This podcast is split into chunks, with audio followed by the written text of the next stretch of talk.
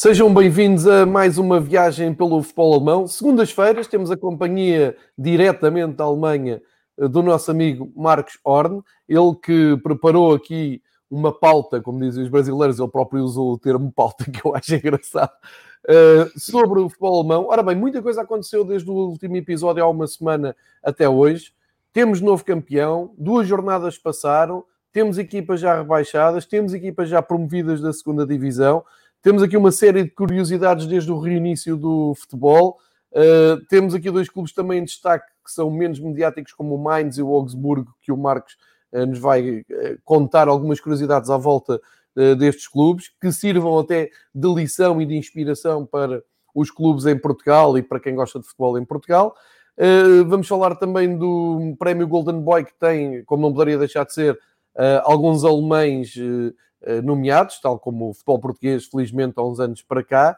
Eh, vamos falar também da Europa Liga e também da eh, transferência do Timo Werner, que aqui tenho muita curiosidade em falar com o Marcos sobre o que isto pode representar para o mercado. Mas vamos começar um, ehm, pelas decisões já confirmadas e vou começar por recuperar os resultados das últimas duas jornadas que aconteceram. Antes de mais nada, as boas-vindas ao grande Marcos. Marcos, bom dia, muito obrigado por estares connosco mais uma vez. Como estão as coisas aí na Alemanha, Marcos? Está tudo bem? Está tudo bem, João, obrigado. Uh, bom dia para todos que nos estão a ouvir. Uh, como tu dizeste, duas jornadas passaram, já só falta uma e temos muita coisa mesmo para falar. Eu vou já recuperar, para quem segue no YouTube, uh, duas. Vou deixar aqui já duas notas, porque há também quem só ouça no áudio, por isso um, interagir com o pessoal que nos está a ver em direto e que o pessoal depois vem aqui picar o canal. Estou com uma camisola do São Paulo, isso mesmo, embora seja grande adepto do Hamburgo, em jeito de protesto e pela, pela grande burrada que o Hamburgo fez este ano. Mais uma, não é? Tem sido assim nos últimos anos. Uh, cada vez que isto acontece, uh, lembro-me que o São Paulo também é um clube uh, muito, muito simpático. vou começar então por mostrar os resultados da 32 jornada. Vou simplificar isto também aqui ao Marcos. Esta é a jornada que aconteceu imediatamente a seguir a nós gravarmos o episódio da semana passada, a meio da semana, e aconteceu aquilo que se esperava. Uma vitória do Bayern em Bremen dava o campeonato ao Bayern. Uh, assim aconteceu. Este ano, sem os tradicionais banhos de cerveja, pelo menos que se tenham visto, e sem aquelas, aquela festança que costumamos ver depois nas ruas uh, de Munique, mas era um título há muito anunciado, era uma questão de tempo, aconteceu em Bremen, teve um peso simbólico e histórico por ser contra um, um, clube rival que está a passar muito mal e que está a tentar aguentar, e já vamos falar sobre isso. O Mönchengladbach ganhou ao Wolfsburgo, o Friburgo ganhou ao Hertha de Berlim. Eh, houve aqui uma tendência até engraçada, foi equipas da casa a vencerem, uma coisa que não tem acontecido muito neste regresso da Bundesliga. Também o União Berlim garantiu praticamente a permanência, eh, vencendo o Paderborn, que se vai despedindo lentamente e angustiantemente da Bundesliga. O Eintracht resolve contrariar aqui o Marx e continua aqui numa boa retoma, ganha 2-1 ao Schalke. O Borussia Dortmund perdeu em casa com o Mainz, eu acho que já na descompressão de ter perdido o título. Leipzig deu um passo importante para lutar, como se vai ver na jornada a seguir com o Dortmund pelo... Uh, deu um passo importante no sentido de ter quase abdicado do segundo lugar uh, com o Fortuna Düsseldorf que luta por não descer. O Leverkusen uh, ganhou a Colónia 3-1, depois, surpreendentemente, não deu seguimento a este bom resultado e o Augsburgo perdeu com o Offenheim, mas não é preocupante. Um comentário é esta jornada que fica aqui intermédia com a jornada que vamos falar a seguir, que é a penúltima, Marcos. Bom, para já confirmou o inevitável Bayern München campeão. Uh, não foi surpresa para ninguém. Uh, o destaque para mim foi, sem margem para dúvidas, uh, a vitória do Mainz em Dortmund porque o Mainz estava envolvido mesmo na luta uh, contra a descida. Isso foram três pontos uh, uh, do Mainz, mas obviamente completamente inesperadas. Eles souberam aproveitar esse, essa vitória em Dortmund agora no fim de semana com mais uma vitória em casa e com isso estão fora de perigo. por isso, isso obviamente foi o resultado menos esperado e talvez mais importante. É, concordo, concordo em absoluto com isso. Um, aliás, agora até sugiro que passamos já a ver o quadro dos resultados da jornada do fim de semana. A Alemanha nisso também são muito metódicos e uh, acabaram por seguir uh, o modelo tradicional de jogos ao fim de semana e jogos a meio da semana, não seguindo tanto o modelo de, de Portugal, não é? Em que tens, tiveste jogos, pratica, tens jogos praticamente todos os dias, tipo fase final do europeu ou do mundial, se preferirem, passa a expressão, não é? Vou aqui recuperar os resultados da 33 jornada, a penúltima, e é nesta que, ficaram decididas mais coisas além do título do Bayern vinha atrás. Vou fazer aqui uma, uma, leitura rápida. O Bayern confirma o título, ganha 3-1 ao Freiburg, que uh, tinha algumas esperanças ainda de chegar até à Europa, mas não teve hipótese. O Bayern realmente não brinca com estas coisas, mesmo campeão. Uh, ganhou confortavelmente, mesmo com o Lewandowski continua atrás de recordes e a bater recordes, e o próprio Bayern com o Ansi Flick acaba por bater o recorde também de golos, isso é importante também referir. no duelo pelo segundo lugar, eu vi o Nagelsmann antes do Leipzig com o Borussia, vi na conferência de imprensa a dizer algo eh, que em Portugal matavam que é, isto acaba em segunda ou terceira, vai dar a mesma coisa, já estamos na Champions League, o nosso trabalho está, está feito, tirou muita carga, tirou tanta carga e motivou o jogo que o Borussia ganhou com toda a naturalidade, mais um, uma grande exibição do Alan. Depois o Offenheim goleou o Berlim, que já tinha resolvido a sua vida e, portanto, contribuiu para muitos golos nesta jornada. Jogo emocionante em Düsseldorf. Fortuna empatou 1 um com o Augsburgo, esteve a perder, continua ali numa luta tremenda com o Werder Bremen.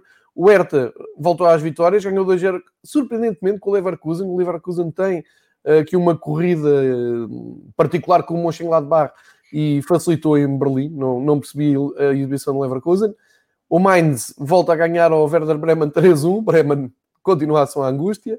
O Schalke perde em casa 4-1, confirmando realmente a desastrosa segunda volta do, do Schalke 04. Uh, eh, perdeu com o Wolfsburgo. O Wolfsburgo acaba a época numa forma interessante, com o Weghorst a continuar a marcar golos. Uh, o Colónia empatou a 1 com o Eintracht Frankfurt e o condenado Paderborn uh, perdeu com o Borussia, que aproveitou aquele deslize do Leverkusen um, que eu acho que até é das coisas mais estranhas desta jornada. O Leverkusen facilitou numa altura em que não podia facilitar, não era? Sim, ainda por cima contra um adversário uh, que jogou uh, para, para, quem já não estava nada em jogo. Uh, isso, essa vitória, essa derrota em, em, Berlim pode custar muito caro ao Leverkusen, porque, como tu já Exato. dizeste, é, estão na disputa pela última vaga na Liga dos Campeões com o Mönchengladbach e o Mönchengladbach agora obviamente eh, parte eh, com uma, uma boa vantagem em relação ao Leverkusen para a última jornada. Um, tu refereste, refer, fizeste referência ao um, aquela frase do Nagelsmann. Sim. Um, Achei estranho. Fiquei, não é só tu, João, eu também achei estranho porque não é só a questão do segundo ou terceiro lugar, porque isso, obviamente, o, homem tem toda a razão. Tanto em termos práticos, tem, sim. São os milhões da, da, Liga, da Liga dos Campeões que interessam, e isso tens estando no segundo, terceiro ou quarto lugar. Um, li um comentário muito interessante uh, ontem no jornal que escreveram que é, é, surpreendente porque também se trata um bocado quem vai ser ou quem se posiciona como o maior rival do Bayern já para a uhum. próxima época. E isso, Exato. obviamente, é sem margem para dúvidas no momento o Dortmund, que aproveitou também para cimentar o status de vice-campeão. Obviamente, o segundo é o primeiro dos últimos, mas mesmo assim a luta não foi tão desigual como já tem sido em algumas épocas anteriores. E acho, principalmente como o mercado vai seguir regras algo diferentes do que nos verões tradicionais, uh, o Dortmund tem a grande possibilidade de manter essa equipa com algumas uh, jovens promessas que podem dar muito, mas muito ainda ao clube. Se eles conseguem de segurar essa equipa e talvez ainda aproveitar uh, de fazer mais uma ou duas uh, contratações uh, para melhorar ainda a qualidade do plantel, eles podem ser um sério concorrente do Bayern. Um, tarefa que vai mesmo assim ser muito complicada, porque o Bayern, aliás, vimos isso desde o recomeço da, da Bundesliga, que não, como tu dizeste, brinca em serviço. Então, uh, fazendo aqui um resumo depois da 33 jornada, um, falta uma jornada para acabar o, o, campeonato. E o que é que temos ainda em aberto e o que é que temos resolvido e o que é que devemos acompanhar na última jornada do próximo fim de semana, Marcos? Temos muita coisa resolvida. Temos o Bayern campeão, temos o Dortmund vice-campeão, o Leipzig está seguro na Liga dos Campeões. O Wolfsburg e o Hoffenheim uh, têm lugar garantido na Liga Europa do próximo ano, uma vez que o sétimo classificado desta vez também vai poder participar, pelo menos nos playoffs para a Liga Europa. Temos o Paderborn de volta à segunda divisão, que não foi agora uma, uma surpresa muito grande. Uh, ainda aberto está, como já dizemos, a luta pela quarta vaga na Liga dos Campeões entre Gladbach e Leverkusen. Uh, o Gladbach parte com dois pontos uh, de vantagem sobre o Leverkusen, portanto, é provável que vão conseguir assegurar esse lugar de milhões. E temos na baixa da tabela, embaixo da tabela, temos a luta pelo 16 e pelo uh, eh, 17 lugar entre o Düsseldorf e o Bremen. 16 vai para os playoffs, uh, eh, 17 vai diretamente para uh, a segunda divisão.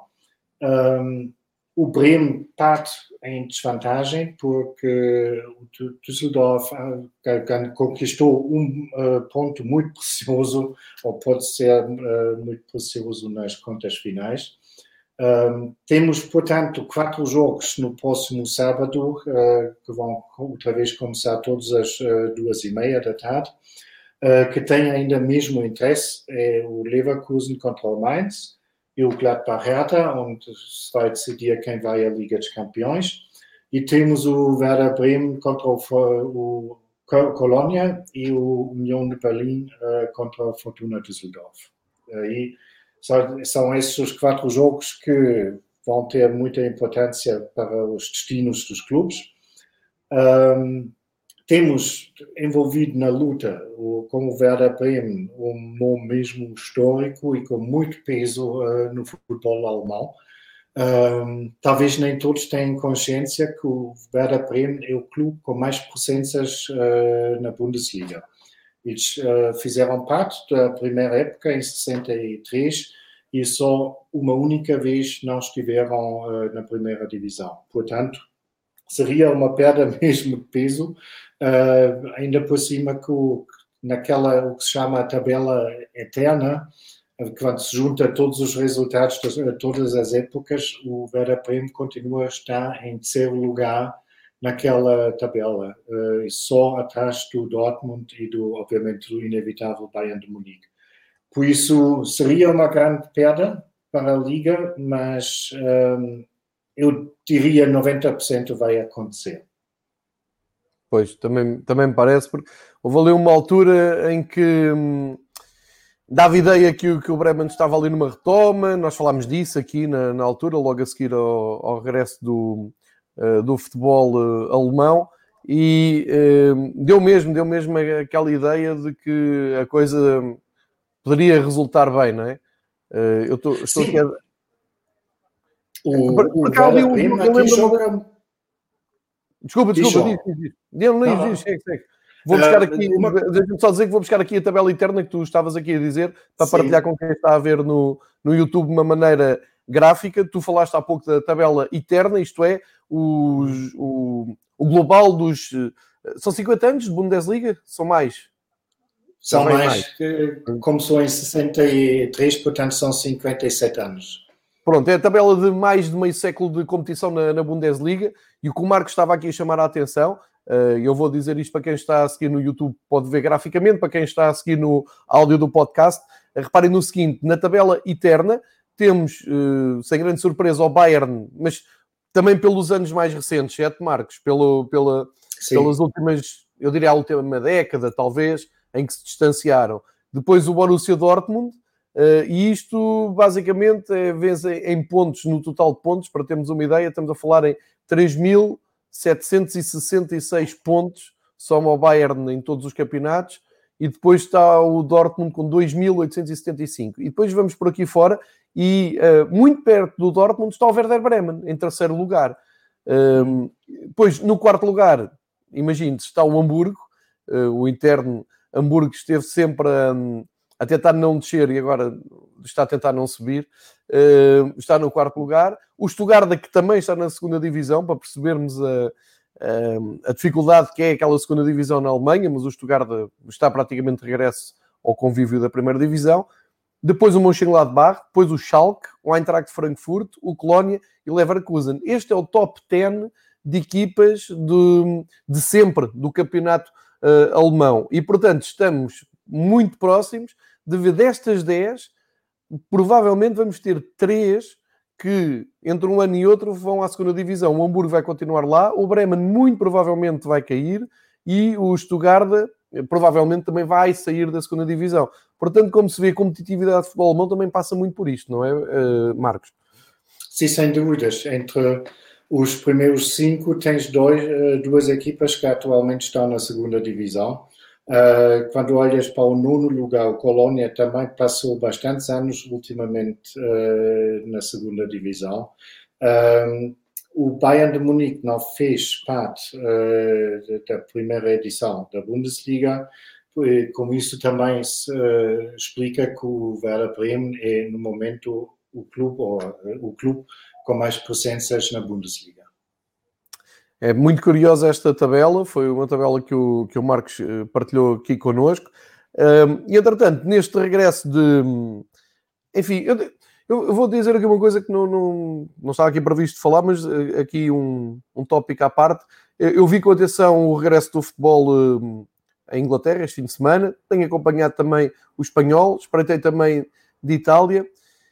Acho que não exagero se eu disser que a qualidade do futebol alemão, pelo menos esta reta final que foi possível ver, ainda falta uma jornada, mas esta reta final está uns furos acima daquilo que uh, estamos a ver, e mesmo dando o desconto de estarmos a ver as primeiras jornadas de retoma em Espanha, embora já, já, já se uns tempos, a Alemanha volta uns furos acima não sei se tem a ver com a preparação, não sei se tem a ver com o facto de terem sempre tido vontade de voltar a jogar, mas quem viu os jogos do campeonato alemão não pode deixar de ficar um pouco frustrado com o que se viu, por exemplo, ontem num Liverpool-Everton. Isto é, não sei se tens a mesma opinião do que eu, mas uh, nota-se que há aqui um esforço acima dos, dos, dos clubes alemães e depois pode, -se, pode vir a ser importante nas fases finais da Liga Europa e da Liga dos Campeões. Já vamos falar assim. É curioso que mencionas isso, João, porque quando vi ontem a primeira parte do Everton-Liverpool, estava a pensar exatamente nisso, porque isto, o jogo foi francamente fraco. E o, eu tentei me lembrar como era a qualidade de futebol na primeira jornada depois da reabertura, reabertura da, na Alemanha e, sinceramente, se a memória não me falha, os jogos foram, de uma perspectiva global, maior uhum. do que aquilo que se tem visto até agora na Inglaterra e mesmo em Espanha, porque em Espanha, no momento, parece que está completamente desnivelado. Mesmo, mesmo. É, não é só impressão minha, eu fiquei mesmo e ontem estive a participar com o pessoal do ProScout que me convidou para o podcast deles e tivemos a falar um pouco sobre isto. Parece-me que a ideia é unânime. Portanto, atenção aos clubes alemães depois nas provas europeias. Antes de falarmos nas provas europeias, uh, o destaque dos goleadores, vamos ver até, uh, e sempre aqui no, para o pessoal que nos acompanha no YouTube, uh, graficamente os melhores marcadores e uma tendência de um, marcadores neste, nesta retoma, depois da paragem forçada, temos aqui uma lista à parte que eu, que eu vou dizer e vou atualizá-la hoje. Portanto, nas oito jornadas depois da, da paragem, o Lewandowski marcou oito golos, sem grande surpresa.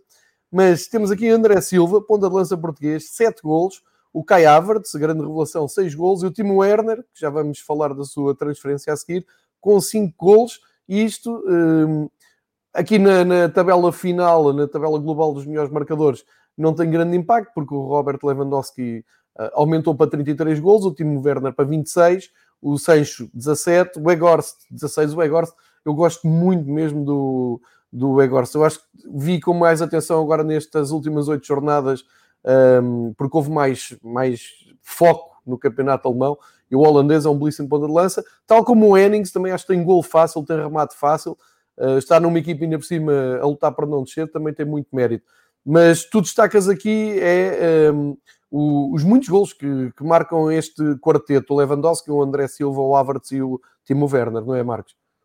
Sim, eles saíram muito bem uh, daquela pausa uh, por causa da pandemia, um, e, mas olhando para a lista, eu acho mesmo, e, e já falámos sobre ele uh, dois, salvo dois episódios atrás, uh, destacar mesmo o Ruven Hennings, uh, que joga no antepenúltimo classificado, 15 golos nessas condições, eu acho que valem quase o dobro, porque uh, eu acho que ele marcou quase metade uh, dos golos do Düsseldorf e uh, vai ser interessante para ver se ele continua em Düsseldorf ou se vai mudar de áreas. É, era um tema que eu, que eu ia puxar porque o, pode ser só uma impressão minha, mas olhando para a Bundesliga, tu todos os anos consegues descobrir jogadores de equipas medianas, de equipas até debaixo da tabela, como é o caso do Hennings no Düsseldorf, uh, e acabas sempre por te surpreender, porque, uh, enfim, se o Fortuna descer, o Hennings é um ótimo jogador com mercado e que pode ser um belo reforço para equipas até do topo da classificação. Eu tenho ideia, e o próprio Weghorst, não é? que está ali no, no meio da tabela com o Wolfsburg, embora seja um grande clube, um, pode despontar para, para outros voos. Isto é curioso porque vamos, mais uma vez, vou fazer uma comparação, quem sabe até injusta, mas curiosa, que é no episódio que eu dediquei à, ao futebol italiano com o Rui Miguel Belo, uh, falávamos exatamente do uh, espetacular que é a Série A a revelar uh, avançados veteranos.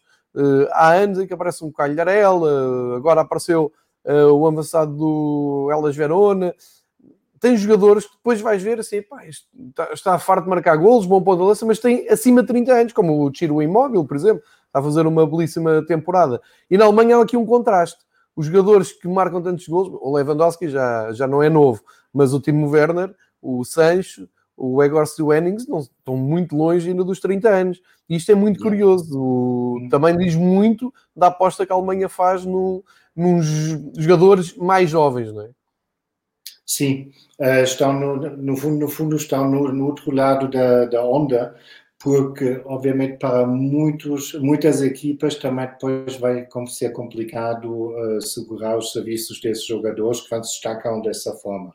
E na Itália talvez tens um bocado, estás no outro lado da onda que os clubes conseguem rebuscar jogadores de grande qualidade que já não estão no topo uh, da carreira deles. É, exatamente, é uma excelente. Não falando de um Juventus, mas talvez de um, de um Brescia ou de um, de um Cagliari ou clubes dessa, uh, dessa, dessa, dessa, forma.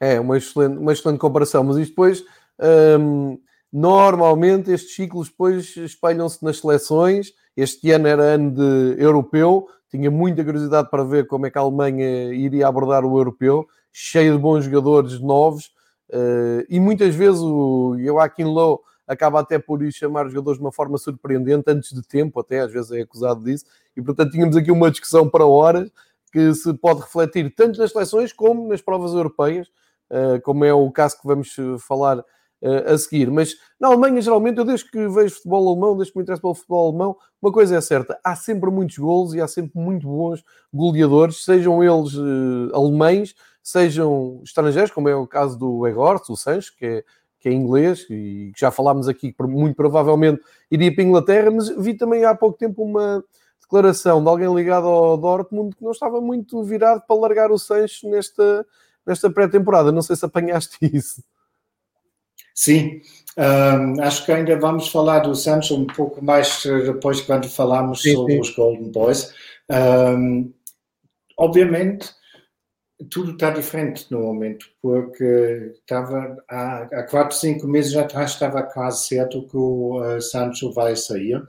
Um, eu diria que agora, pelo menos, existe uma hipótese uh, que ele vai continuar, principalmente como o Dortmund tem aquele tem um bom plantel e uh, pode fazer coisas bonitas para o ano que vem. Uh, talvez seja motivante uh, para, para, para, o Sancho de ficar mais um ano, mas uh, obviamente estamos a especular. Claro, claro. Isto vai dar grandes voltas, também já vamos falar do último Werner. Estamos aqui só a fazer spoilers do que vamos falar, porque há muito entusiasmo nisto.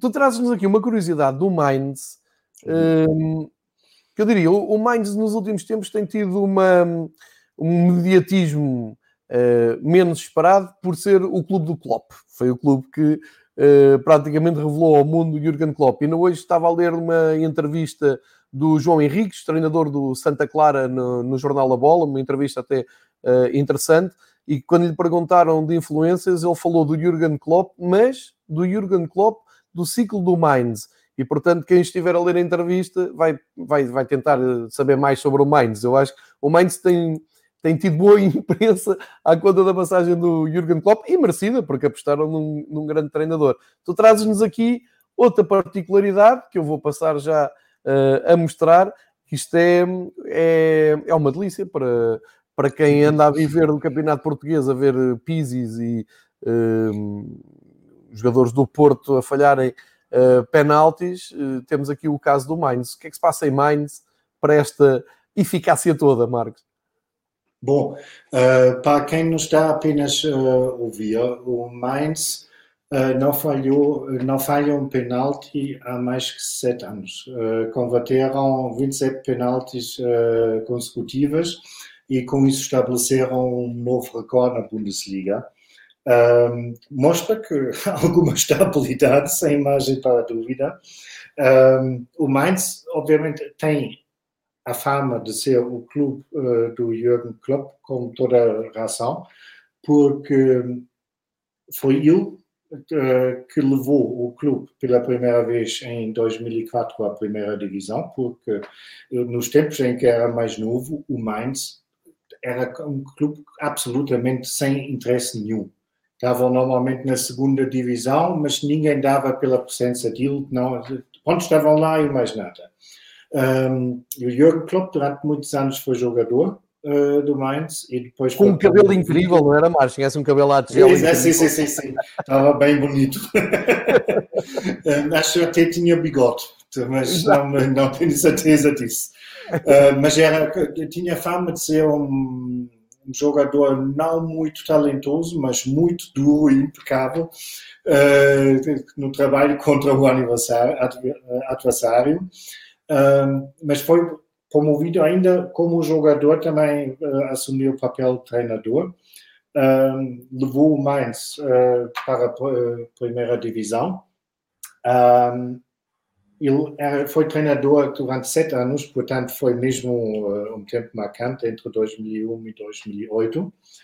Um, o Mainz desceu depois, mas voltou um, no, no ano a seguir uh, diretamente para a primeira divisão e está lá na Bundesliga agora dois, desde 2009. Quando se olha a volta e vê clubes como o Hamburgo, como o Stuttgart, contra, como o Nürnberg, e podíamos dizer ainda mais alguns nomes históricos, um, é notável que em Mainz fazem um trabalho normalmente bastante tranquilo, com relativamente poucos meios, mas que permite que uma estabilidade e já há uns anos consecutivos agora na primeira divisão. Por isso eu escolhi, eu achei graça essa essa estatística dos é penaltis porque uh, ilustra um bocado a estabilidade que está num, dentro de um clube que não dá muito nas vistas, mas já esteve agora duas vezes na Liga Europa, inclusive,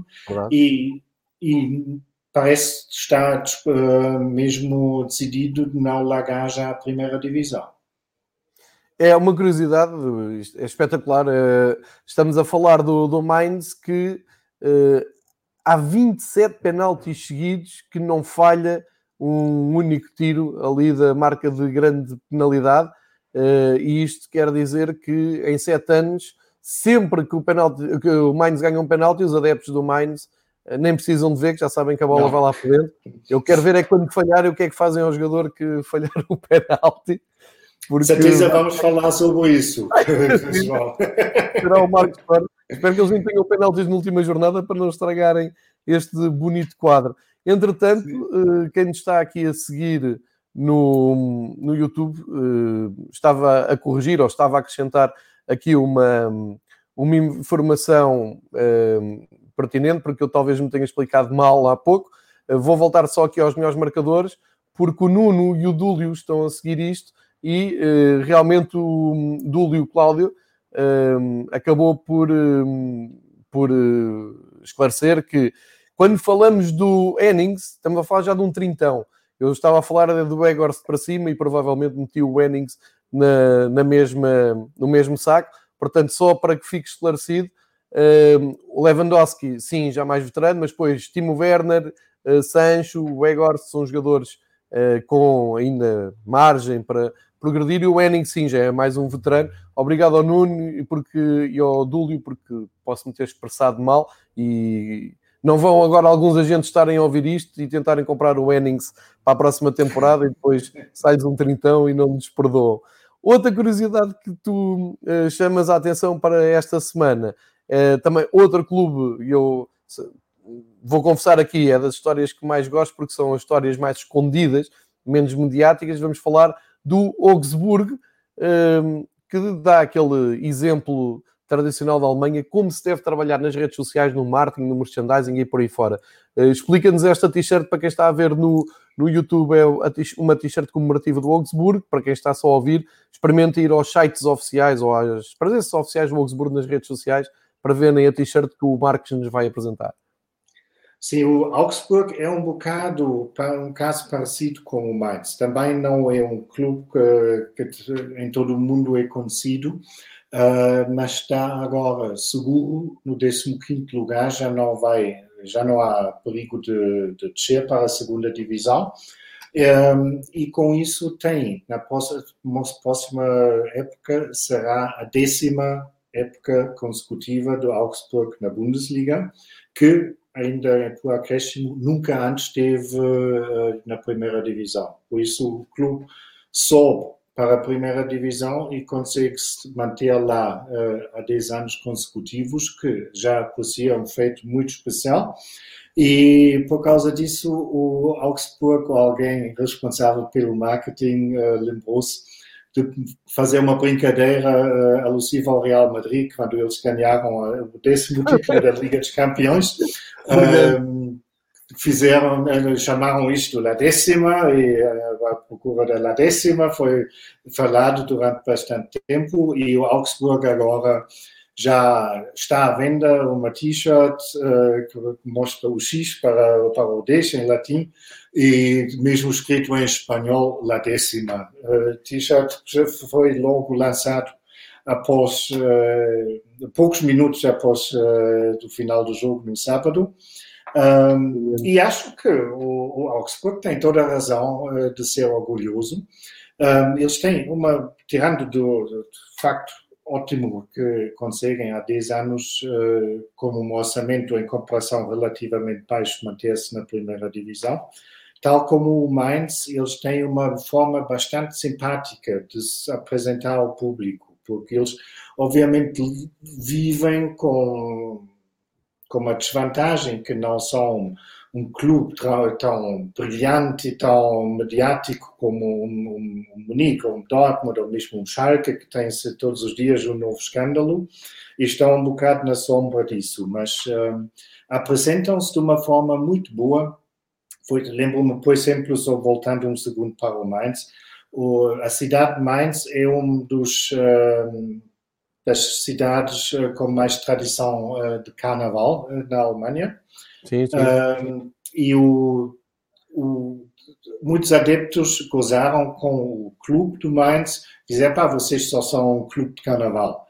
E o Mainz aproveitou isso e autotitularam-se Nós Somos o Clube de Carnaval e fazem um monte de ações com isso, quer dizer, aproveitaram de serem gozados para uma coisa muito positiva e hoje em dia, em uma conotação muito positiva, são conhecidos como o clube de carnaval. Mesmo no estádio, quando, quando marca um golo, vai sempre uma música carnavalesca e tem uma camisola própria sempre, bem como Colônia, que é outro, e Düsseldorf também, que são as três cidades principais de carnaval na Alemanha, tem sempre na altura uma camisola alusiva eh, ao carnaval. Mas, voltando ao Augsburg, eh, são clubes que se eh, apresentam muito bem, começam a conquistar cada vez mais público, obviamente nunca vão chegar a dimensões de terem adeptos em toda a Alemanha, mas são presenças, entretanto, simpáticas e bem aceitas na primeira divisão. E que contrastam, contrastam completamente com o Offenheim e o Leipzig, por exemplo. Sim, isso obviamente uh, são casos à parte, porque uh, há muita gente que gostava de ver os clubes, uh, esses dois clubes fora da primeira divisão, embora eu continue a achar uma grande diferença entre o Hoffenheim e o próprio Leipzig, mas isso obviamente, essa discussão leva agora demasiado longe, se calhar. para quem estiver interessado, nos primeiros episódios que começámos Sim. a fazer sobre a Alemanha, tu explicaste isso aqui de forma superior, devo, devo dizer na altura esclareceste muito bem quem tinha dúvidas. Eu vou, vou aproveitar aqui esta, esta deixa, primeiro para dizer que o atento Dúlio Cláudio, pá, e agradeço a todos que nos estão a seguir no, no YouTube a esta hora da manhã uh, e participam e dizem coisas. O, o Dúlio estava a lembrar, o Augsburgo tem um bom diretor desportivo que é o Stefan Reuter. O, não sei se estou a dizer bem o nome do Stefan Reuter, mas é um jogador Sim. que eu me habituei. Era um jogador que eu gostava muito, um típico alemão, e que está a fazer um belíssimo trabalho como uh, diretor. É bem, bem lembrado aqui pelo Dúlio, uh, que também explica este sucesso do Augsburgo, não é, Marcos? Sim, sim. Um, aliás, eles têm agora dois grandes nomes uh, como responsáveis pelo futebol. Tem o Stefan Reuter, que é gerente da SAD, Uh, quer dizer, é mesmo o responsável máximo pelo futebol no clube. Um, para quem uh, ainda não viveu nessas alturas, o Stefan Reuter é um antigo jogador uh, de Nuremberg, depois mudou para, para o Bayern, jogou na Juventus e em Dortmund. E era também um jogador um, da seleção alemã. Um, treinador deste março é o Heiko Herrlich, que talvez também ainda soa para um ou outro. Um, ele já treinou o Regensburg na segunda divisão e o Bayer Leverkusen, uh, mas mais conhecido era como jogador em Dortmund, uh, em Mönchengladbach e também na seleção. Um, ele, como disse, acho, é treinador deste março em, em uh, Augsburg, porque o Augsburg aproveitou aquela pausa da corona para mudar treinador, como estavam em, em perigo de descer a divisão, de, de, divisão. Embora que verdade seja dita, um, quando despediram o treinador suíço Martin Schmidt, o Augsburg estava em 14 lugar e agora estão em 15, portanto também não uh, ganhavam muito com isso, mas um, acho que o mais uh, importante foi, nesse, nesse caso, foi mesmo uh, garantir a permanência da, na Bundesliga. Uh, o Heiko Herrlich foi um regresso muito positivo porque ele, há 20 anos atrás, teve um tumor crânio e uhum. estava mesmo mal e ele recuperou muito bem. E agora, como digo, já depois do Leverkusen já é a segunda vez que treina um uh, clube na primeira divisão. E só se pode dizer, desejar sorte que continua e... Olha, um, para fecharmos aqui este ciclo, não, não resista a fazer aqui um comentário de quem vê o futebol alemão ao longe Uh, e de quem tem muita inveja destas ações uh, que tu nos trouxeste aqui do Augsburgo é genial.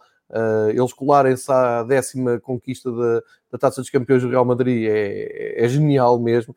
E é, são as tais ações que têm que ser sempre bem vistas por, por quem é do clube e por quem está de fora. E vou colar a isto um comentário muito rápido para dizer que é realmente na, na Alemanha trabalha-se muitíssimo bem todo o marketing e todo o merchandising, seja nas redes sociais, e nós já falámos nisso aqui, da maneira como os clubes interagem nas suas contas oficiais, por exemplo, do, do Twitter, com picanços, entre aspas, uh, mas sempre bem humorados, não, nunca vi ali uma ponta de polémica.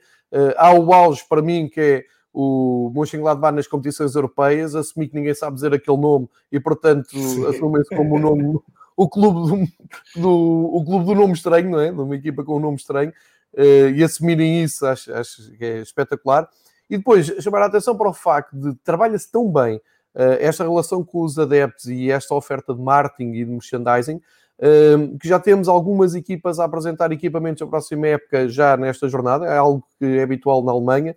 Lembro-me do Bayern de Munique o ter feito, também acho que é um clássico, mas esta semana tivemos, por exemplo, o Leipzig, com uma camisola nova e bonita a camisola, apesar de não haver simpatia pelo clube, podemos dizer isso, uma, uma camisola engraçada já para a próxima temporada, e depois relembrar que é na Alemanha, não é só na Alemanha, em Inglaterra também acontece, mas na Alemanha geralmente aparecem aquelas uh, ações de marketing espetaculares com clubes, e não precisam de ser clubes de top, já aconteceu, por exemplo, com o Dortmund, é verdade, a fazerem edições limitadíssimas de camisolas, que tornam a camisola toda preta ou toda branca. Uh, no, caso do Dortmund, salvo erro, era toda preta por serem do carvão.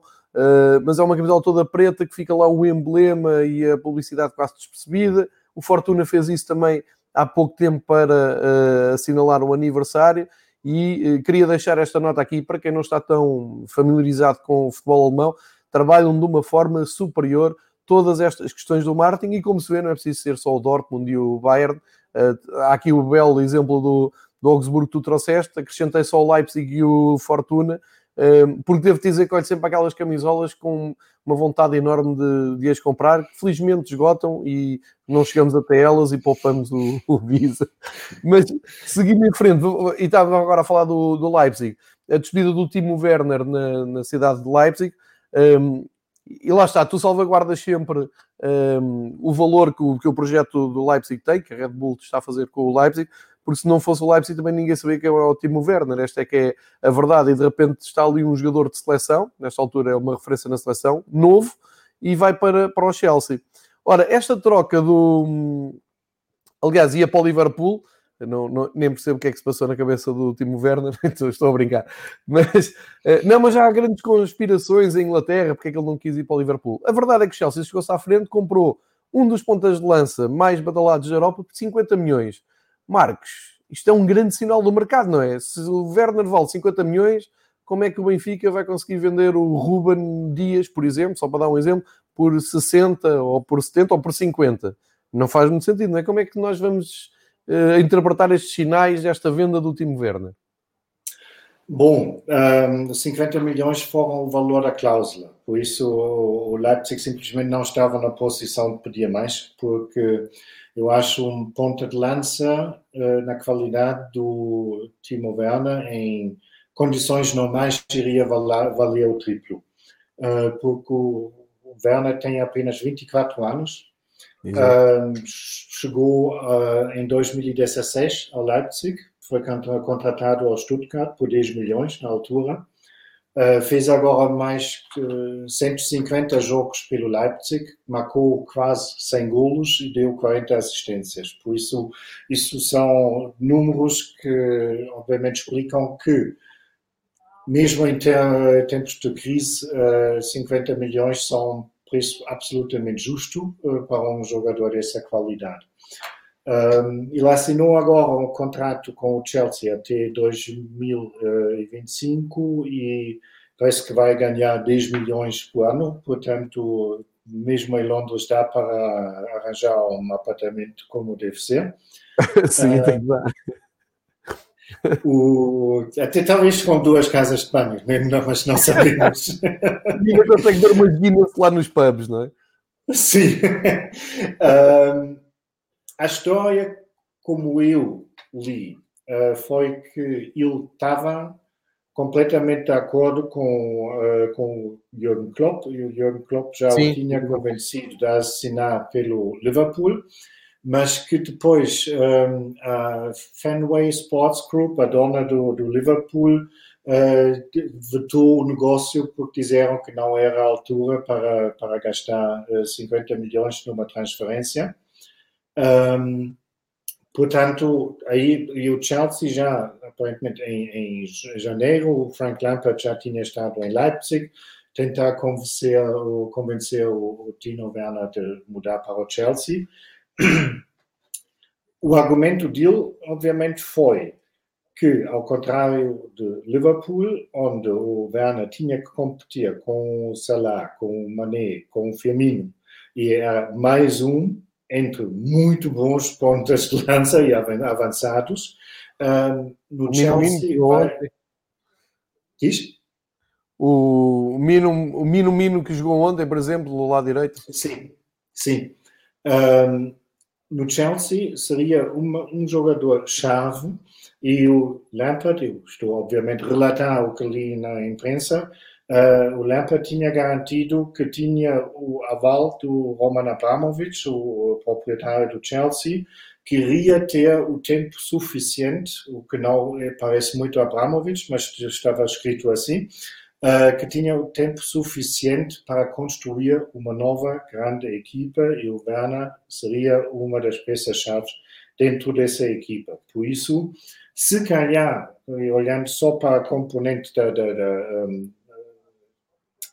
da carreira do, do, próprio jogador, talvez essa transferência para o Chelsea até faz mais sentido para ele do que uma transferência para o Liverpool, onde se calhar iria jogar muito menos do que, do que vai jogar agora em Londres.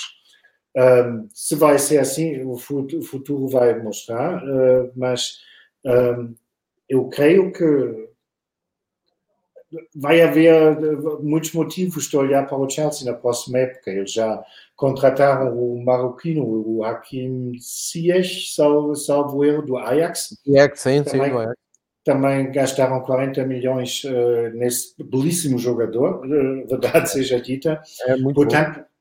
é possível um, que, que, essa transferência para o Timo Werner, que tem apenas 24 anos e precisa jogar, um, faz todo o sentido.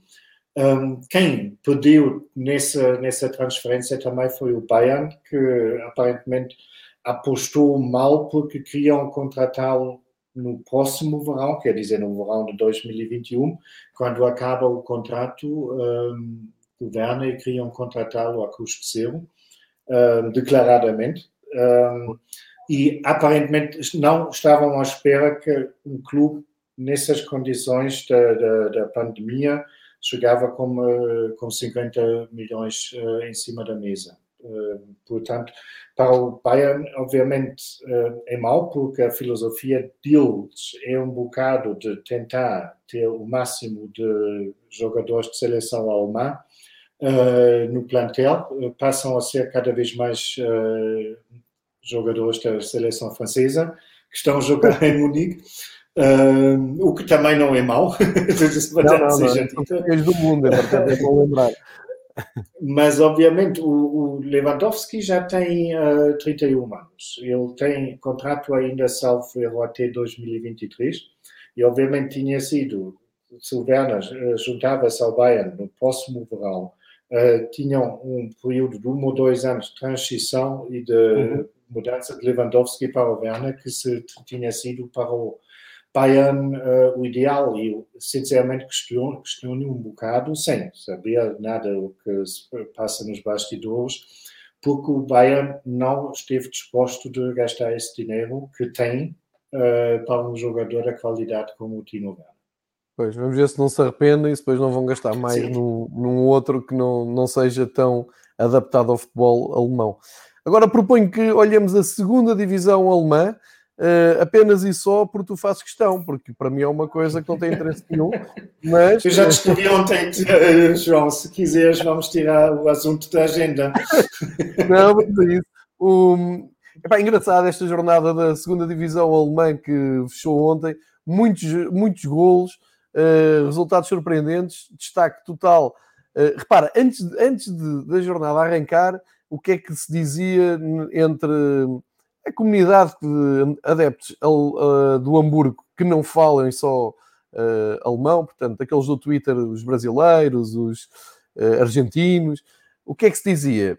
Fácil, o Stuttgart vai ter muitas dificuldades com o Nuremberg, porque historicamente é difícil, e o Hamburgo vai ganhar o Heidenheim. O que é que aconteceu? O Stuttgart empatou 6 a 0. Foi as dificuldades que tiveram. Ganharam 6-0 em Nuremberg e o Hamburgo perdeu. Pá, nós estávamos a ver o jogo e estávamos a comentar pelo WhatsApp e realmente é mais do que merecida a derrota do Hamburgo e não se percebe o que é que a equipa anda a fazer, o que é que o treinador anda a fazer. Enfim, eu num delírio diria, eles não há muita vontade em subir divisão, ou na última análise nem há muita vontade de ir a um playoff, em que eu te disse ontem e volto a dizer aqui, acho que o Hamburgo se fosse um playoff, ainda pode ir, tu já vais explicar, mas se fosse um playoff, não tinha hipótese nenhuma nem com Fortuna, nem com o Werder Bremen, a menos que houvesse uma inspiração divinal e em dois jogos eh, tivessem a sorte de dar a volta. Portanto, o Hamburgo parece que gosta de estar na segunda divisão. Pronto, vamos, vamos assumir isto. Tem, arranjamos uma equipa na segunda divisão. Uh, e com isto tudo, o Stuttgart acaba por se juntar ao Armínia na subida e agora fica tudo por decidir entre precisamente o Heidenheim e o Hamburgo na última jornada. O Heidenheim tem também uma deslocação difícil, mas eu já não acredito em nada. Conta-nos tudo, Marcos, sobre isto. Estamos a ver os resultados. Um, podes destacar os, os principais e depois já passo aqui à classificação atual. Bom, o Stuttgart aparentemente encontrou o caminho das grandes goleadas, porque eles, depois do reinício, também tiveram algumas dificuldades, inclusive perderam contra o Wien Wiesbaden, que, que vai descer de divisão. Uh, quer dizer, teve, tiveram uma série de, de resultados mesmo inesperados, uh, muita insatisfação dentro do clube e uh, perante os adeptos, mas parece que a tempo e horas carregaram no botão certo, porque nos últimos dois jogos marcaram 11 golos, um, Nuremberg foi um adversário a partida muito complicado, porque ainda luta pela manutenção uh, na, na, na, segunda divisão. Uh, vinha tudo moralizado porque tinha ganho uh, na jornada durante a semana 6 a 0 no, no estádio de Wiesbaden, só para depois poder no estádio próprio, no próprio estádio também por 6 a 0, porque eu vi naquela conferência uh, e foi logo nos primeiros minutos, foi sempre golo em Nuremberg, golo em Nuremberg. Quando tava, o jogo estava decidido, não sei, depois de 15 ou 20 minutos já não havia dúvidas quem um, iria eh, ganhar esse jogo. Um, ao contrário, o teu Hamburgo em Heidenheim tinha, obviamente, uma tarefa muito ingrata e muito complicada, porque o Heidenheim está na quarta posição. E nós já falamos sobre isso um, há algumas semanas. Um, o Heidenheim está numa posição super confortável, porque para eles são a equipa sensação dessa época, ponto de verdade seja dita, ao lado do, do Bielefeld, porque acho que muito poucos peritos esperavam que o uh, Bielefeld seria campeão tão destacado como uh, Stuttgart e Hamburgo uh, no, no Bayern, não é? Um, mas o Heidenheim, obviamente, o quarto lugar é um, já é um feito histórico para esse clube. E por isso eu disse sempre, eles têm uma posição muito confortável porque eles não precisam nada. Eles podem, mas não precisam. E se o treinador consegue transmitir isso aos uh, jogadores, obviamente faz com que os, uh, eles estão motivados, mas não estão sobremotivados ou nervosos. Estão sem pressão, é?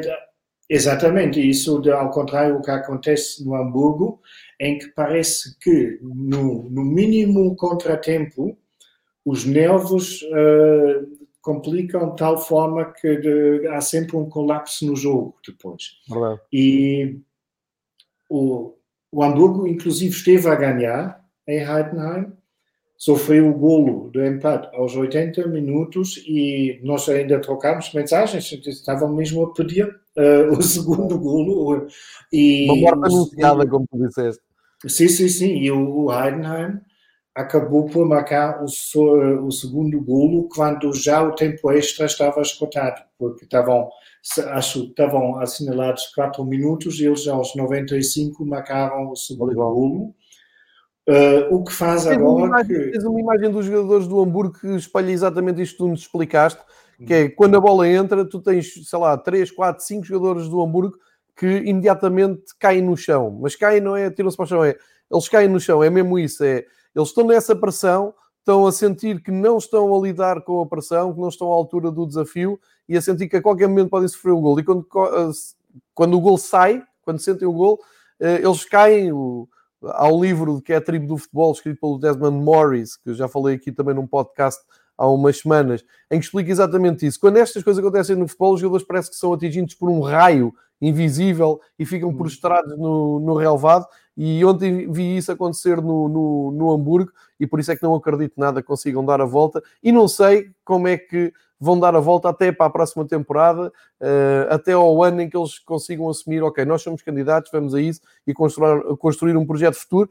Eu, devo dizer, o Dúlio, uh, aqui no, no chat do YouTube, está a dizer algo que eu, que eu acho que é muito verdade. No fundo, no fundo, a equipa do, do Hamburgo acaba por ficar melhor na segunda liga porque não tem futebol para a primeira liga. Eu concordo, eles subirem tinham a fazer um grande investimento. Tu já aqui explicaste que é uma confusão aquela direção do, do Hamburgo.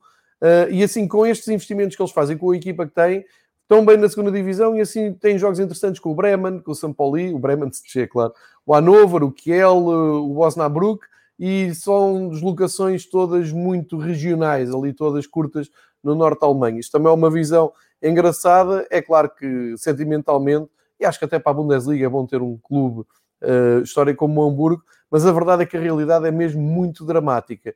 Uh, e olhando então para a última jornada, o que é que tu destacas ainda? E olhando também para a luta da descida, o que é que ainda podemos esperar desta segunda, segunda liga, Marcos? Uh, dois breves uh, pontos em relação ao Hamburgo ainda, uh, João. Quando olhas para os números crus, obviamente é, é um, são números horríveis, porque dos últimos oito jogos o Hamburgo só conseguiu vencer dois. Uh, desde o é. reinício uh, da. dificuldade, Marcos, com muita dificuldade. Sim, sim, e desde o reinício, isso é um grande problema do Hamburgo, que não consegue segurar uma vantagem desde o reinício, eles perderam ainda 12 pontos em jogos em que já estiveram a ganhar. 12 Exato. pontos. Isso, obviamente, se tivessem esses pontos, eram ah, campeões nas semanas.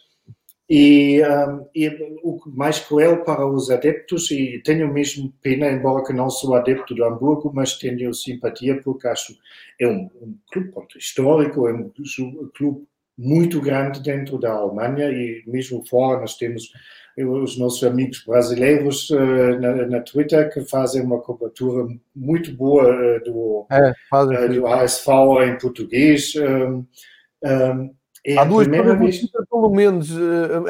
Desculpa, só para dizer, no Twitter, além da, do HSV Brasil, tens o Futebol, futebol uh, Brasil, acho que é assim, porque Sim. é, é brasileiros, também fala da segunda liga, e tens uma conta mesmo que é Bundesliga 2 do Brasil, os brasileiros nisso são imbatíveis, e se eles nos ouvirem... Fazem uma cobertura espetacular. Também, é verdade. Quase estão ao nível dos, eh, dos mídias na, na, aqui na Alemanha, pela cobertura. É, é, um sigo, sim, sim, também da minha parte é um, um trabalho espetacular, mesmo pensando na distância que eles têm que atravessar para acompanhar tudo aquilo. Exatamente. Um, talvez o, o facto mais doloroso para o Hamburgo ou para os adeptos é que o, o, o clube está agora na quarta posição e é a primeira vez desde o início da temporada que não estão num dos primeiros três lugares. Claro, Isso, mesmo a Hamburgo, não é? É, mesmo horrível porque uh, o, o, Hamburgo é um clube que pertence à primeira divisão, são da segunda maior uh, cidade da Alemanha, tem tudo, tem indústria, tem público, tem empresas, tem tudo à volta, mas um, eh, tem que resolver a parte esportiva.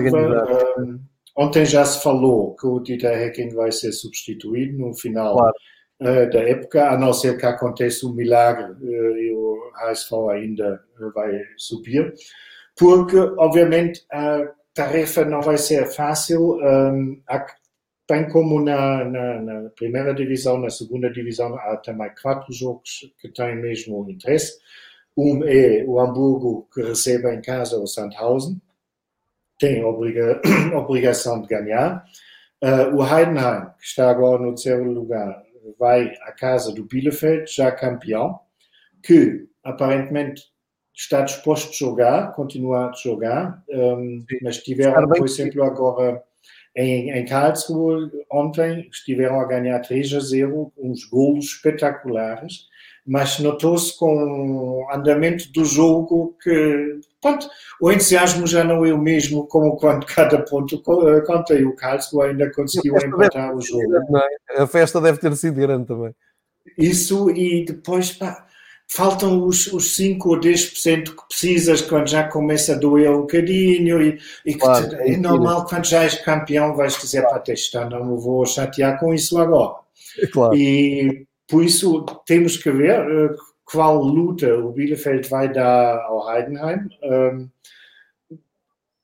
vai ser, eu estou quase, quase inclinado de, de pensar que o Heidenheim está agora não sei, vai ser muito interessante porque, por um lado, obviamente o Heidenheim agora está numa onda de entusiasmo, ao contrário do HSV que está nas ruas da amargura. Por outro lado, será a primeira vez uh, nessa época em que a pressão está do lado do Heidenheim. Não é. sei como os jogadores vão lidar com isso, por isso já é interessante. E depois um, temos só resumindo, temos Bielefeld uh, campeão, temos o Stuttgart praticamente uh, na, na Bundesliga também, porque o Stuttgart tem 3 pontos e 11 golos de vantagem sobre o Heidenheim. Falta-me imaginação, por isso, para mim, o Stuttgart já está de regresso à segunda divisão, à primeira divisão. E temos, uh, no, no baixo da tabela, temos decisão sobre o 16 lugar, que vai disputar os playoffs uh, contra o terceiro da terceira divisão, uh, entre o Nuremberg e o Karlsruhe, também dois históricos uh, do futebol na Alemanha, porque o, o Wiesbaden e o Dresden, embora matematicamente ainda têm hipóteses, mas isso deixamos as matemáticas à parte, eles estão mesmo na segunda divisão. Certíssimo, já passámos aqui uma hora de programa, vamos entrar em tempo de desconto e temos aqui três temas interessantes ainda para falar. Desde logo, uh, Europa Liga na Alemanha foi bem recebida aí, aqui, sabes que aqui foi uh, a chamada palhaçada com a Champions League, todo o governo, todo o poder político eh, tomou conta de, da coisa, não é? Foi, foram ao Presidente da República e tal, enfim, foi um bocado parolada uh, à portuguesa, porque nem há nenhum clube português a disputar a Champions League, nem isto foi uma grande entrega da UEFA, porque o Seferino depois contou que uh, quem lá foi bater à porta, assim foi o, a Federação Portuguesa de Futebol, para organizar. Mas de qualquer maneira, claro que é muito bom para Portugal ter a Champions League. A Alemanha ficou com a Europa League. Como é que é recebida aí a notícia da Europa League? E vou já começar a passar os jogos que ainda nos restam da Europa League que um, perspectivas é que há e que competição é que vamos ter uh, em agosto, no, até ao final de, de, agosto? Bom, digamos, o entusiasmo na Alemanha não foi tão grande como, como em Portugal. uh, não quero dizer que a notícia passou despercebida, mas passou quase, porque não, não foi grande assunto, os, os jornais estão mais um, concentrados no, no, no, futebol, que, na, na, na, primeira, segunda, terceira divisão, que está a ser jogado. Portanto, foi mesmo só uma, uma notícia à parte. Um, vai ser disputada a Liga Europa um, em quatro estádios no Estado Federal uh, de Nordrhein-Westfalen, que faz fronteira com a Holanda e Bélgica. Um, os, estádios, uh, os quatro estádios escolhidos foram o de Colónia, onde será também disputado a final, uh, Düsseldorf, Gelsenkirchen, que é o estádio do Schalke 04, e curiosamente com Duisburgo também está um estádio de um clube um, da terceira divisão. Um, os estádios todos foram construídos à volta uh, do Mundial, ou pouco tempo antes do Mundial uh, da Alemanha, em 2006. Aliás, três, Colônia, Düsseldorf e, e Gelsenkirchen, foram palcos do, do, Mundial. Por isso temos estádios modernos com enorme capacidade, uh, o que não interessa muito nesse, infelizmente. Um, o torneio vai ser disputado entre 5 e 21 de agosto. Exato. Um, quartos de finais, meias finais, final, sempre um jogo só, portanto é mesmo mata-mata, como diria o nosso amigo Scolari, e que, que obviamente vai dar algum interesse a esse torneio, porque é mesmo uma taça que merece o nome, porque só tens um jogo e o vencedor do segue e o outro uh, vai sair. É tipo um campeonato de, uh, mas de clubes, não é? Faz final do Euro, mas de clubes. Sim, sim, sim, sim, sim. Eu, eu, estou muito curioso, tenho alguma esperança que se vai ver pelo menos uns jogos muito bem disputados sim. e com algum dramatismo. Uh, falta, antes disso, por disputar ainda uma, uma boa, um bom número de jogos de, dos oitavos de finais.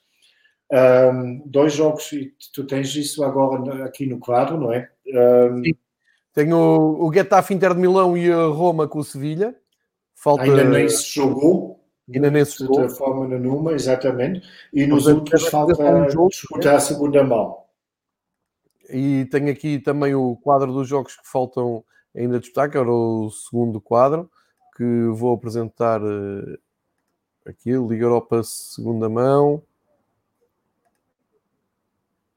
Que está aqui. Uh, Copenhaga com, com o Basak uh, o Wolves com o Olympiacos, o Leverkusen com o Glasgow, Rangers, Shakhtar e o Wolfsburg, o Inter de Milão, Getafe, Sevilha, Roma, Basileia, Eintracht Frankfurt, e Manchester United Lask, que é uma das surpresas deste, desta, desta prova. O que é que. Eu, eu vou insistir nisto que dissemos já no, na parte, no princípio deste programa. Os alemães partem ou não partem aqui em vantagem? Está bem que em agosto já passou mais um mês, tudo bem, mas pela qualidade de futebol mostrado, tem sido bem acima dos outros países, pelo menos até agora. Vejo aqui o Wolfsburgo, o Eintracht, eu vejo equipas, o Leverkusen, equipas muito equilibradas, com bons argumentos. Uh, pode ou não pode acontecer este ano, em, ainda por cima em solo alemão, uh, a Alemanha voltar a erguer uma, uma taça UEFA, uma, uma Liga Europa neste caso? Pode, mas não, não creio que seja muito provável, porque um, se olharmos para, para os resultados da primeira mão dos oitavos de finais, uh, o único clube que tem realmente boas hipóteses uh, de seguir para os quartos uh, de finais é o Leverkusen, que ganhou no terreno dos Glasgow Rangers por 3 a 1. o Wolfsburg perdeu em casa com o Shakhtar Donetsk por 1 a 2, portanto vai ser complicado. Um, e o Frankfurt uh, perdeu em casa por, por 3 a 0 contra, contra a Basileia. Uh, portanto, é quase missão impossível uh, para eles de continuarem. Embora que, claro, temos que ver, na Suíça ainda não se joga. Uh, muita coisa será possível, mas uh, eu não diria que os clubes na alemães na Liga Europa estão aqui num, papel muito destaque. Um, eu quase, quase apostava mais no Bayern na Liga dos Campeões. Sem Sim. dizer que eles necessariamente precisam de ganhar, mas o Bayern uh, está simplesmente em boa forma. A questão é se conseguem perseverar até lá, porque vão, vão ter uma longa pausa uh, sem jogar, ao contrário de outros, um, eh, outras equipas que começaram só agora com o campeonato. Mas isso é futurologia. Uh, na Liga Europa, sinceramente, o Leverkusen, como se apresentou até agora, não é propriamente a essência da estabilidade. E pode ser, como dizemos, se conseguem agora superar o, o Glasgow Rangers, depois é, faltam dois jogos para, para a final. Então, Vamos o ficar sorteio, Fui ver, o sorteio será efetuado no dia 10 de julho, uh, em Lyon, uh, para os quartos de finais e também as meias finais. Certo, vamos ficar de olho no Leverkusen na Liga Europa e no Bayern. Eu até acrescento ao que tu disseste, o Bayern. O Bayern parece uma melhor equipa uh, da atualidade a jogar este futebol estranho numa, numa, num contexto bem estranho, mas uh, o factual é que o Bayern é o que está a jogar melhor de todas as equipas que já vi. Talvez o Real Madrid também tenha aparecido em, numa forma interessante, mas o Bayern nos furos acima. Portanto, Liga Europa para ser decidida em terreno uh, alemão, Liga dos Campeões para ser decidida em Lisboa, vamos uh, pelo verão dentro acompanhar com, com interesse. E vamos, vamos ainda olhar para os oito jogadores que foram escolhidos, foram selecionados para um, ehm, o Golden Boy, prémio Golden Boy. Isto na Alemanha não há novidade nenhuma aqui, a Alemanha participa sempre com vários, tem sempre vários eleitos. Quais são os teus destaques e nos podes dizer deste grupo de oito jogadores apontados para o prémio Golden Boy? Bom, um, ehm, o prémio Golden Boy, para quem talvez não sabe, é, é o prémio para o melhor jogador sub-21 uh, eh, que joga numa das liga, uh, ligas principais uh, da Europa é organizado pelo jornal Tuttosport na Itália e a votação é entre jornalistas desportivos. Tivemos vencedores conhecidos no, nos últimos anos. Em 2011 foi Mário Götze quem ganhou. Uh, em 2016 foi Renato Sanches e no ano passado o João Félix. Por isso, o vencedor esse prêmio normalmente tem alguma carreira uh, garantida. Esse ano são oito jogadores, não alemães, mas da Bundesliga. Um, o Jadon Sancho é um deles, quase dispensa apresentações. Tem 20 anos, é lateral direito, 43 jogos oficiais, 20 golos, 20 assistências só. Nessa época é um jogador praticamente feito, uh, mas com muita margem ainda de, de melhorar. Ele mudou há dois anos, não, há três anos, uh, do Manchester City para Dortmund. Já na altura, o Dortmund pagou 8 milhões, que é muito dinheiro, para um puto de, na altura, 16 ou 17 anos. Mas dinheiro muito bem investido. Muito, foi muito um, bem. o, Manchester United e o Liverpool uh, escreve-se que estão interessados, aparentemente mais ainda o United do que o Liverpool. Uh, é interessante que o Jadon Sancho não tem uma cláusula de rescisão.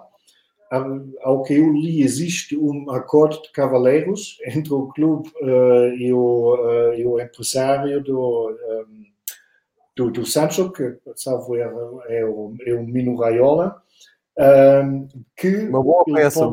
Pode... Sim, sim, sim. sim. um, e esse acordo uh, diz que o jogador pode uh, sair do clube uh, caso haja uma proposta de acordo com o mercado. Isso pode dizer tudo ou nada. Um, por isso, eu vou isso que disseste. Se me der uma boa comissão, ai não que não vai. Ah, não sei de onde vais buscar essa ideia, João. Cenas play. Não, mas digamos assim, como já dizíamos antes, há mais possibilidade agora do que há quatro meses eh, que o Sancho fica, fica mais um ano. Faz mais sentido. Uh, se será assim ou não, o futuro vai dizer. Uh, próximo candidato também do Dortmund, também não surpreendente, é o Erling Haaland. 19 anos, ponta de lança, 1,94m, norueguês, nascido na cidade inglesa de Leeds. Uh, mudou em janeiro por 20 milhões de Salzburgo para Dortmund, também dinheiro muito bem investido, que até uhum. agora 14 jogos, uh, ah, 13 golos e 3 assistências. Foi o primeiro jogador na história da Bundesliga que marcou 5 golos nos primeiros dois jogos e porque acho que todos se lembram porque foi um, eu fazia parte daqueles que já tinham ouvido falar do Holland, mas foi passagem e porque porque ele estava muito nas vistas uh, na Liga dos Campeões ao serviço do, do, uh, do Salzburgo. Ele tem um contrato em Dortmund até 2024 e alegadamente uma cláusula de 75 milhões uh, de euros Isso. a partir do próximo ano. Quer dizer, Exato. nesse ano ainda não há cláusula e, por isso, muita esperança de termos o Holland, pelo menos, mais um ano na Bundesliga. Zero candidato também do Dortmund, Dortmund com três jogadores entre os oito uh, na lista dos Golden Boys. É o Giovanni Reina, tem apenas 17 anos, médio ofensivo. Diz? Norte-americano? norte-americano, mas também tem passaporte português. E porque acho que tinha um avô ou uma avó portuguesa e por isso tem dupla nacionalidade portuguesa e dos Estados Unidos. Mas esqueçam para a seleção porque ele já jogou pela seleção dos Estados Unidos, já não, a federação já não vai conseguir pôr as mãos no rei, né? Bem, depende, tu acho até essa, chegas à seleção A ainda podes mudar. Não parece que o convencer. Bom, isso é outra coisa. Logo se vê, mas uh, jogou já 13 vezes na Bundesliga pelo Dortmund, sempre em condição de um, suplente e nunca mais do que 45 minutos. Uh, mas devido à idade dele, um, é mais que compreensível que ainda não se destacou tanto. Um, ele vinha da, da, academia do New York City Football Club uh, para, para o Dortmund. Uh, tem contrato ainda mais um ano e o pai dele, o Giuseppe Reina, talvez para os mais antigos, ainda soa uma campainha porque ele nos anos 90 jogou em Leverkusen e também em Wolfsburgo e é hoje em dia diretor desportivo do Austin, em Texas. No Austin? A família parece, sim, no Austin. Meu Deus. E, parece que a família mudou mesmo para os Estados Unidos. Um, Bom, para não consumarmos demasiado tempo, vou continuar na lista. Uh, quarto na lista é o uh, Afonso Davis, 19 anos, uh, grande revelação do Bayern de Munique dessa época. Grande jogador, uh, grande ala esquerda. Defesa lateral esquerdo, extremamente rápido, pode estar na boca do mundo, simplesmente porque surpreendeu como quase ninguém nessa época na Bundesliga. 40 jogos oficiais já para pelo Munique nessa, nessa época, isso diz tudo, porque a concorrência, mesmo assim, não é pequena no plantel do Munique. Marcou três golos, deu nove assistências, tem passaporte de Canadá e de Libéria, mudou em janeiro de 2019 para o Munique por 10 milhões de Vancouver, também mesmo da do Canadá, ainda tem cinco anos de contrato e acho que aí não temos de ter grandes preocupações que ele vai mudar tão rapidamente. Um, o quinto também vai do Bayern, mas da equipa B uh, do Munique, o Leon Dayaku, tem 19 anos, é um lateral direito uh, e fez 24 jogos uh, pelos Bs do Bayern, que neste momento estão no primeiro lugar da terceira divisão da Alemanha. Uh, vinha do Stuttgart. O Stuttgart é impressionante a quantidade de, de jovens promessas que se desfizer, desfizeram nos últimos anos. Se podiam ter mantido aquela equipa, uh, provavelmente já estavam de regresso na uhum. Bundesliga. Um, depois é o Ethan Amparo, uh, 19 anos uh, do, do Leipzig, defesa central, em inglês, fez apenas três jogos na Bundesliga e três na Champions, sempre como suplente. Não deu muito nas vistas, um, é emprestado pelo Chelsea essa época e tá, parece muito provável que ele vai regressar para Londres. Um, nem existe uma opção de compra e o, o facto é que o Leipzig uh, tem tantas defesas centrais uh, no plantel que para eles não faz muito sentido e nem para o próprio jogador, que não ponham em causa minimamente a qualidade dele, porque se Amparo não seria um bom jogador, não estaria nessa lista.